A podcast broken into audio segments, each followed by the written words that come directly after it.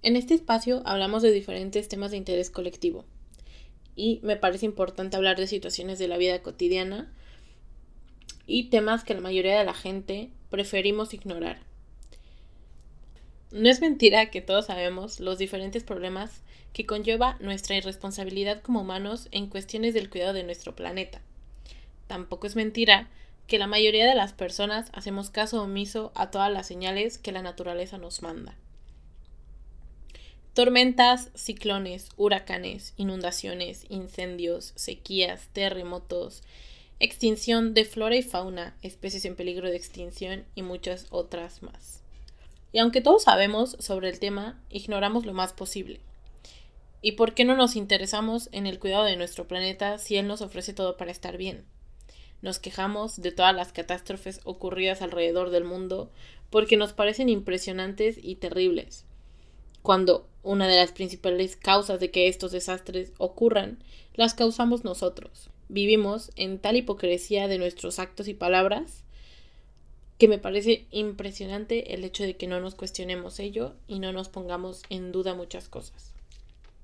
Pero bueno, menos problemas, más soluciones. Te invito a ser consciente de tus actos hacia, hacia nuestro planeta. Comenzaré por mencionarte algunas industrias y cómo podemos ser más conscientes de lo que consumimos. Como por ejemplo, la industria de la moda es una de las más contaminantes actualmente.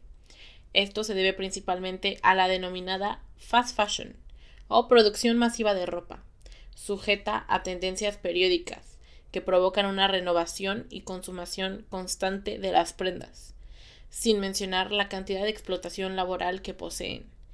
Pero bueno, eso quedará para otro tema.